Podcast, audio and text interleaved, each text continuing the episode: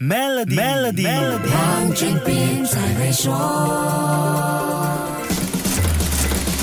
你好，我是黄俊斌。不久前，英国新政府提成了一份迷你预算案，投资者立刻对英国经济失去信心，导致英镑汇率插水。政府刚在星期五提成了二零二三年财政预算案，星期一就宣布解散国会，这会不会也影响我们的汇率呢？在说这个话题前，我们要先看令吉今年的情况，来听听资深基金经理张国林的解说。其实这一轮的这个马币对美元的贬值呢，最大问题是在美元是太强了。如果你细看的话呢，马币过去。一年来呢，我们是盯着人民币走的，这个我觉得是也是对的，因为毕竟呢，我们马币的走势呢，更重要是对于我们贸易伙伴的货币。想象看，如果马币今天没有跌，然后人民币已经跌了百分之九十啊，从年头到现在对美元的话，其他货币都大跌的话，出口商呢就面对很大的问题啊，没有竞争力了。既然全球市场环境是一个更大的导因，那么财政预算案对令吉汇率的影响是不是就微不足道了呢？那倒未必。资深经济学家李新玉指出，预算案的发展开支和赤字会影响国际投资者和基金经理对我国的看法，这会影响令吉吗？应该会受影响。你看，整个全球是为了要控制通膨嘛，Bank of America 呢也生气来控制 inflation。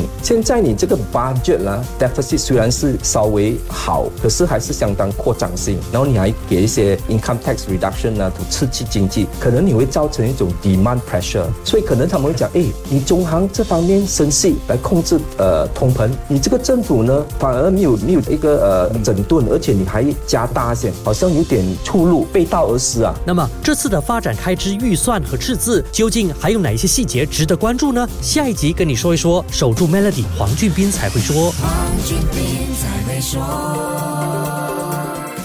殊荣的 Made Premier 能提升你的财富，总值十七万令吉的奖品和高达八万令吉的黄金等你来赢取，需符合条规。